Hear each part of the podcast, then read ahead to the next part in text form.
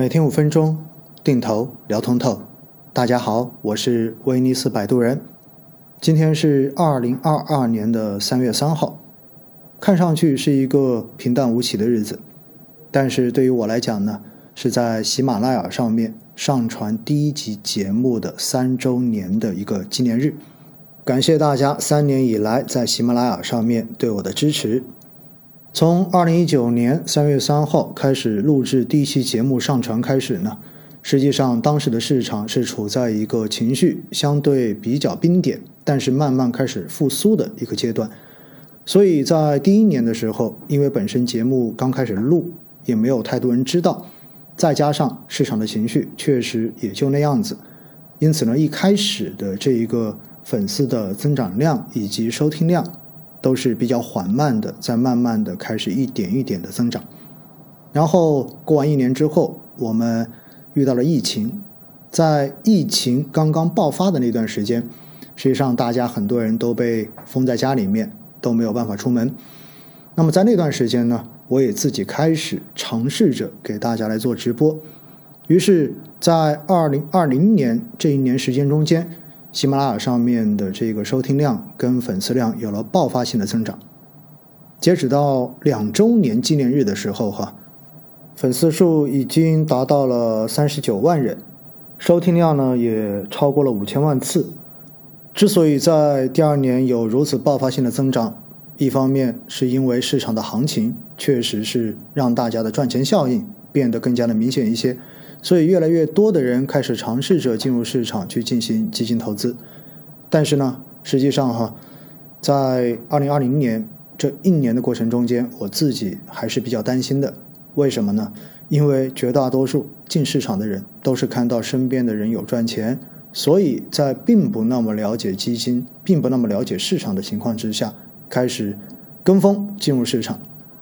但是呢，在市场比较顺的时候，是没有人重视专业的价值的，因为在那种时候，只要你的胆子够大，动作够快，似乎都能够有一个非常令人满意的投资结果。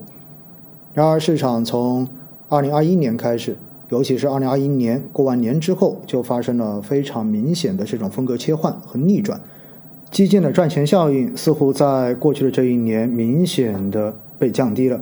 而且呢。有很多在追这些热门板块跟热门基金经理的投资人，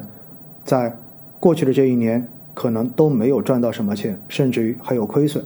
于是呢，市场的热情在消退，喜马拉雅上面的这些节目的收听量，包括粉丝的这种增长速度，也明显的跟市场的这种降温是完全匹配的。所以呢，到今天哈，我看了一下。喜马拉雅的粉丝量为五十四万，也就意味着在二零二一年的这一年，粉丝的增长是十五万这样的一个水平，而整体的节目收听量呢，已经接近九千万。如果我们单纯从这些数字的积累上面来看呢，你会发现是没有办法跟第二年相提并论的。这也充分反映了资本市场的一个走势跟情绪。一九年刚开始录制第一期节目的时候，没有想过三年了，我居然还在坚持。当然，在经历了过去这一年，尤其是今年开年以来的市场这种调整之后呢，我对于来听节目的朋友们实际上是更加的放心的，因为市场只要不好，相对而言都能够给大家最直白的风险教育，这样子大家在参与投资的时候，可以充分的感受到市场的风险。而只有当我们先能够去正视市场的风险，并且了解自己的风险承受能力之后，你才会发现投资这个事情才算是真正的开始上路了。市场的波动永远都是一个常态，市场不可能一直连续的上涨，也不会一直连续的下跌。只要我们所处的整个经济环境长期是向上的，那么资本市场的长期将来。永远值得我们去有信心。喜马拉雅上的节目已经坚持了三年，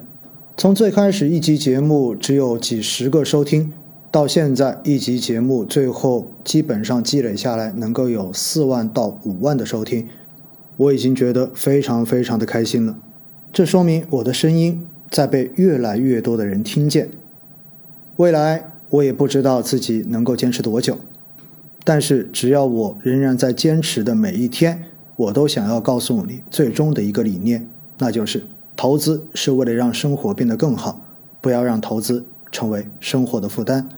不要去投那些你自己都不懂的东西，也不要被自己的人性带着你感性的在市场中间做任何的投资决策。投资需要纪律，投资可以很简单，投资需要你去设定一个合理的目标，投资需要你和大多数人反着走。再次感谢大家一路以来的支持，我是威尼斯摆渡人，希望以后我们还能够在一起走更久。